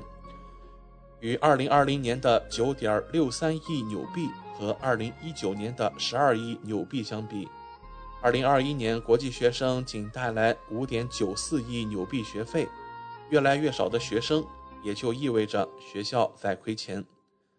随着国际学生人数继续减少，今年的学费收入预计将比去年会更低。可以说，如何让新西兰教育行业尽快在新冠大流行之后复苏呢？是一个重要的课题。我们相信也会是一个很长的道路要走。更重要的一方面，同样取决于中国的海外留学生什么时候可以迅速而又全面的返回新西兰，继续自己的学业。我们同时也期待啊，新西兰移民局和教育部推出更多更好的利好消息，吸引海外留学生尽快的回来。那同时啊，我们也关注到了新西兰最近的治安状况啊，可以说是每况愈下。在此前我们的节目中也提到了，很多海外留学生家长啊，已经开始担心，把自己的孩子送到新西兰来说，并不是一个明智的决定了。相信这一方面的担忧，同样会给新西兰教育行业带来另一次打击。嗯，好了，各位听众，那么从今天的新西兰大小事开始呢，我们会给大家带来一档全新的节目，也就是一周领事提醒。希望我们的节目内容能够帮助海外同胞了解最新的海外安全形势，帮助大家提高安全的防范意识，了解海外安全信息，获取权威领事提醒。大家好，欢迎收听一周领事提醒。近期。外交部幺二三零八热线和领事直通车接到大量求助信息，称其本人或家属被诈骗团伙以高薪谎言诱骗至缅甸、柬埔寨、菲律宾、老挝等东南亚国家从事电诈网赌，并遭到虐待和敲诈。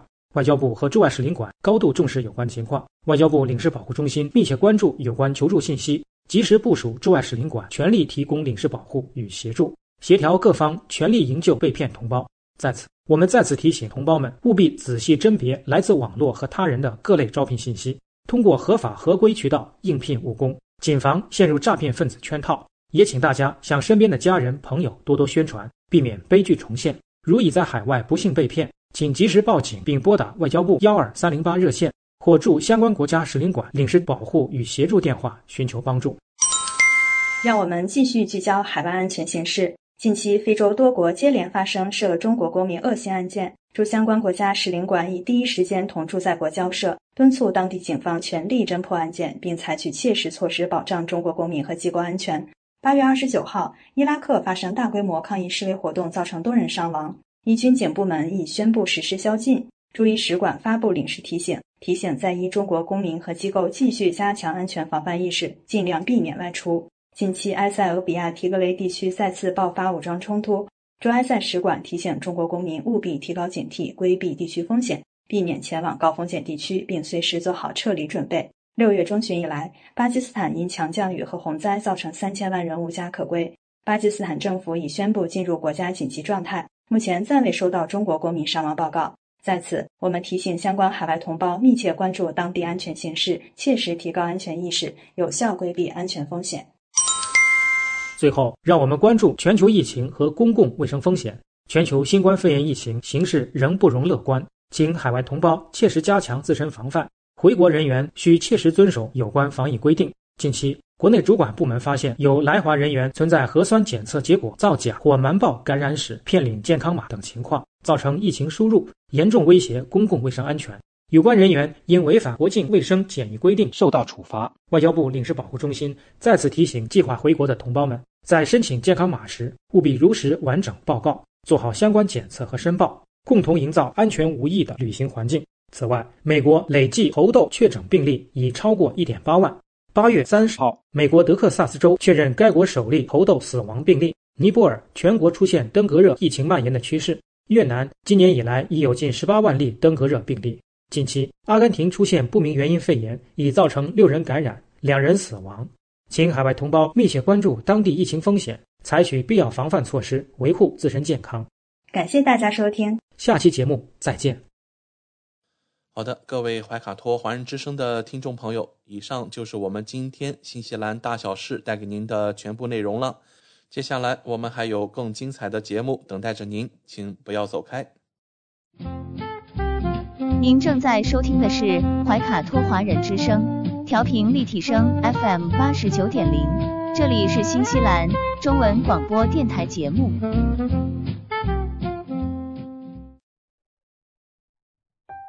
光影随行，戏如人生。怀卡托华人之声中文广播带给您精彩、经典的影视剧和纪录片分享，让我们与您展开一段胶片之旅，共同陶醉于光影世界。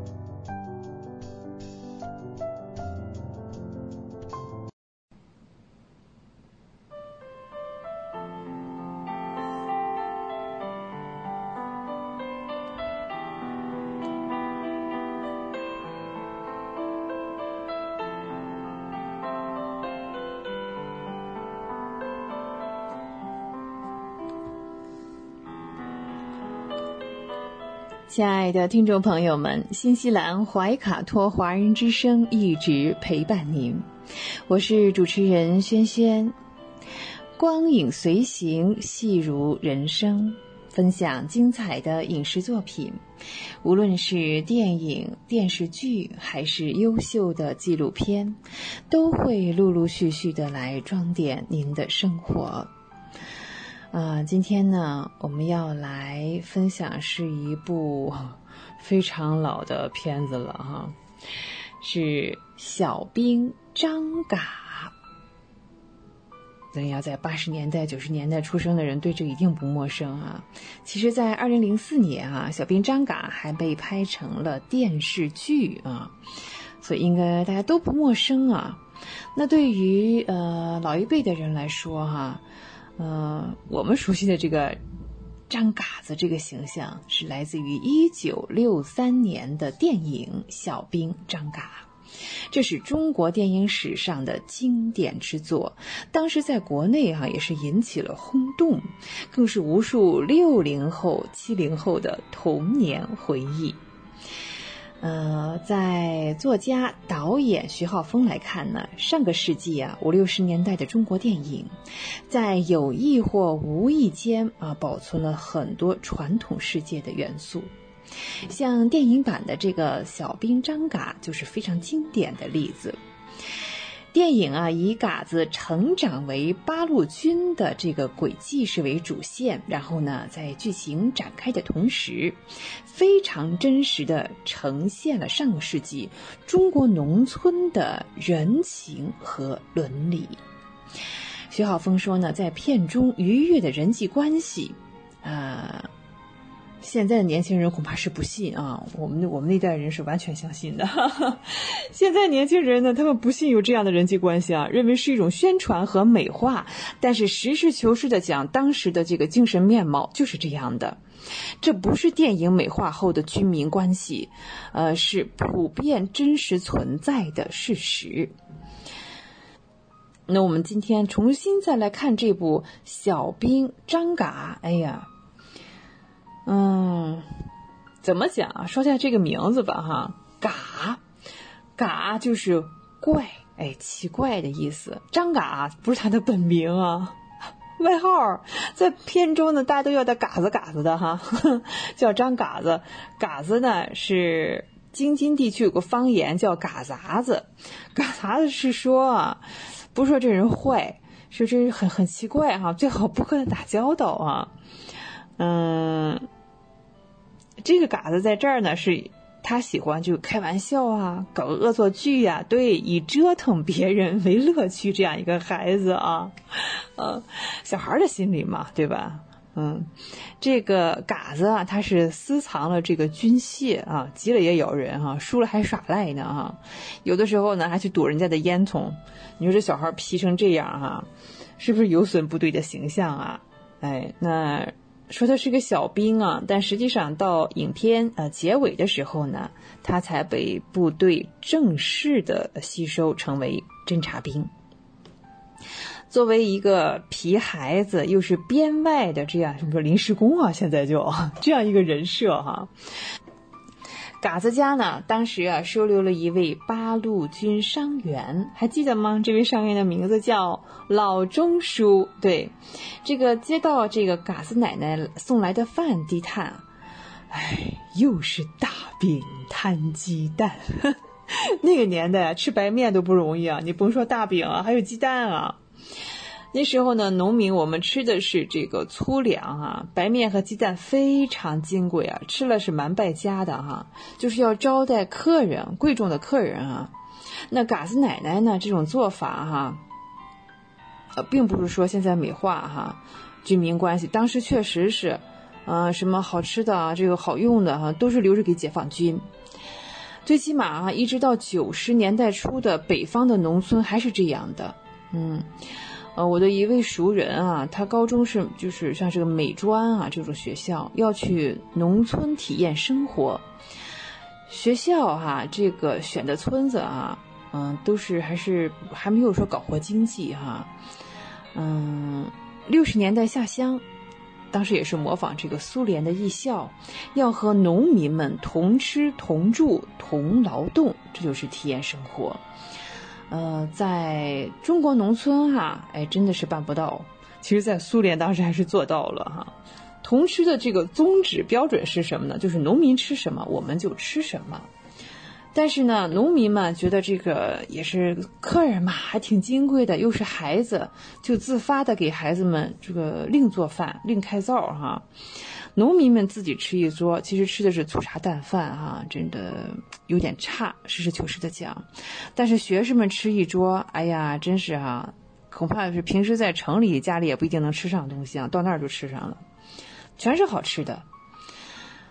农民给学生做的饭哈，就是超过了这个伙食标准，属于是赔本啊，让孩子们在这儿住哈，我还得添上这些粮啊。嗯，后来呢？改变这种做法也是减轻了农民的负担，就集中到村委会的食堂去吃。嗯，这也是农民兄弟姐妹是非常的大方和慷慨。那在电影《小兵张嘎》当中呢，有一位村长，这位村长哈，他挺爱哭的啊，他的特点哈。嘎子出村呢去找这个部队，哎呀，这村长又眼泪又下来了哈，尾随着这个嘎子哈，呃。和嘎子重逢了，哎，又哭，这眼泪又下来了。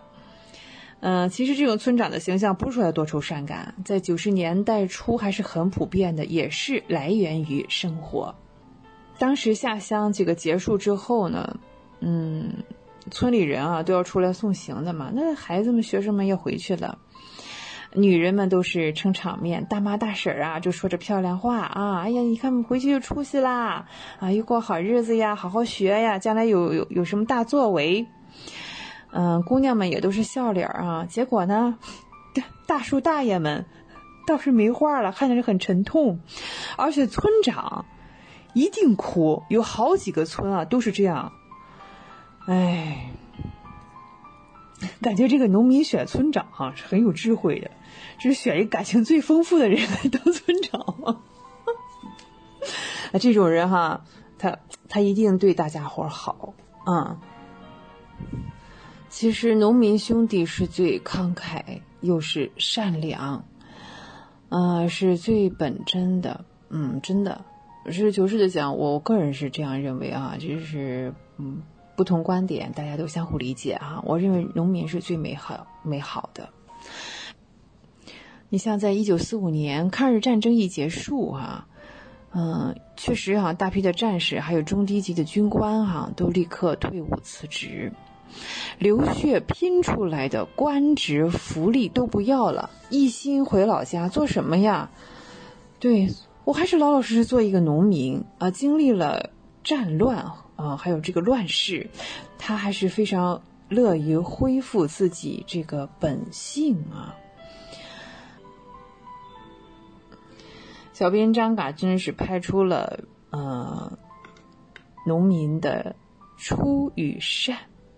像小兵张嘎参加了一次八路军的这个行动，受了伤，像老钟叔一样，在一户农民家里养伤。农民家里有一位同龄的女孩啊，哇，这段拍的还是蛮有诗情画意的。小女孩呢，温情脉脉地盯着嘎子的眼睛说：“打完仗，嗯，要他回来，跟他成一家人。”嗯。那嘎子当时呢，也是不等伤口愈合啊，控制不住想要玩儿。那他住的这家的小女孩就管着他，让他好好休息啊。嗯，女孩是有智慧，她也知道，生生的把他闷在家里是肯定不行的。于是呢，就带着嘎子去看民兵练潜水。啊，那作为交换呢，嘎子要答应啊，他不会再偷偷的跑出去了。还记得那个镜头啊，嘎子和这个小女生哈坐在船头上，嘎子手里还拿着一个莲蓬，包着莲子。哎呀，结果呢？嗯，这个张嘎哈，这够够嘎的，这孩子看到大人潜水，哎呀，他也来了，哎呀，这个他也收不住心了，就疯了似的，不顾孩子拦他，跳下了水。嗯，嘎子玩够了哈，嗯，又回来跟船上女孩和好。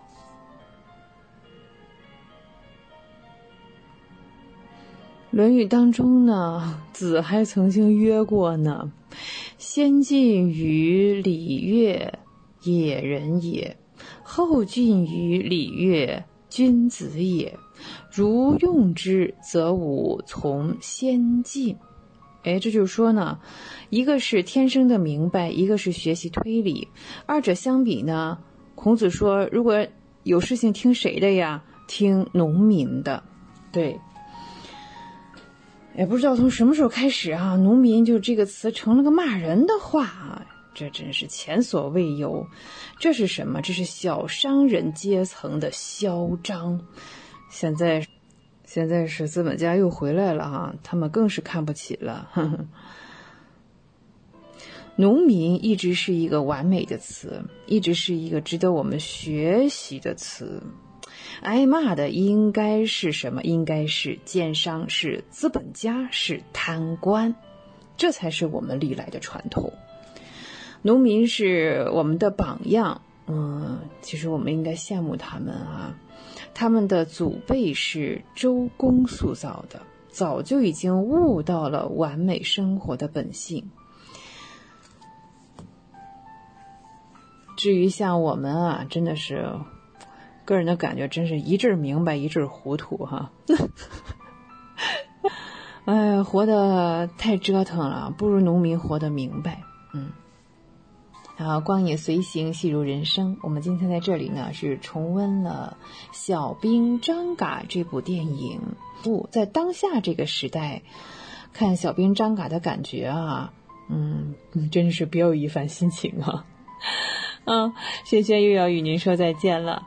嗯，非常感谢您的时间，怀卡托华人之声与您常相伴。下期节目我们再会，再见。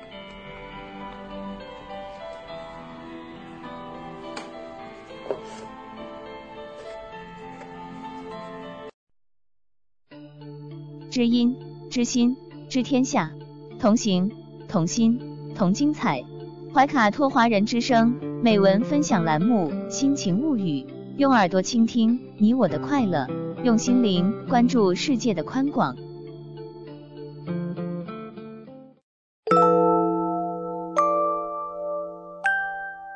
人民日报微信的读者朋友们，大家晚上好，这里是人民日报夜读。今天跟您分享的文章是：做一个敢于自我负责的人，为自己的行为负责。生活中，有些人总会习惯性的为自己的行为找借口，比如当打算拖延一件事时，他们就会找各种理由，工作太忙、时机不好等等，好像这样就可以回避问题，不需要承担拖延后的责任。殊不知，不懂得为自己的行为负责，最终敷衍的都是自己的人生。越是习惯于推卸责任，就越会无所作为。与其想方设法的推卸责任，不如尝试正视现实，找到自身的问题所在，然后有针对性的去解决它。脆弱的人总是有很多借口，但勇者却从不逃走。只有当你敢于为自己的行为负责时，才能真正成为生活的掌控者。为自己的选择负责。选择是人生常态，只要走在路上，就一定会遇到无数的路口，需要你去做出取舍。而只要有选择，就不可避免的会有遗憾。比起总是为如何做选择而犹豫纠结，更重要的是要学会为自己的选择负责。人生无处不面临选择，有勇气去做出决定，有决心去承担后果，就是一种难能可贵的能力。害怕做选择的时候，记得提醒自己。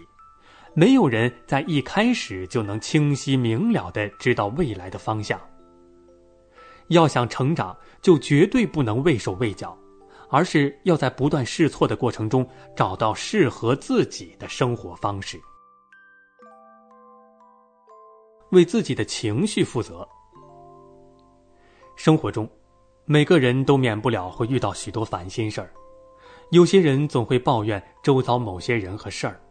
要他人为自己的坏心情负责。其实，人难免会有负面情绪，但我们却可以选择如何与他相处。摆脱困境的第一步，就是做自己情绪的主人，对自己的情绪负责。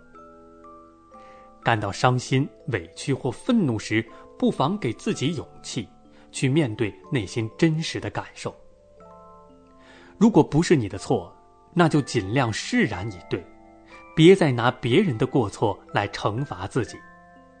如果问题出在自己身上，那就给自己多点耐心，停止单纯的情绪发泄，学会向身边的人正确表达你的需求和想法。能控制好情绪的人，才能更从容的控制好自己的人生，为自己的幸福负责。成长是一个不断自我提升的过程，而学会自我负责，意味着我们终于有能力去正视现实，并不断努力提升自己。在这个过程中，你会发现，没有人能为你的幸福负责，除了你自己。当我们不再依赖他人，不再推卸责任，不再放任情绪，我们才会变成真正能自我负责的人。从此扛起自己的人生，走好自己的路。没有完美的人生，但成熟的人会懂得如何让自己变得更好。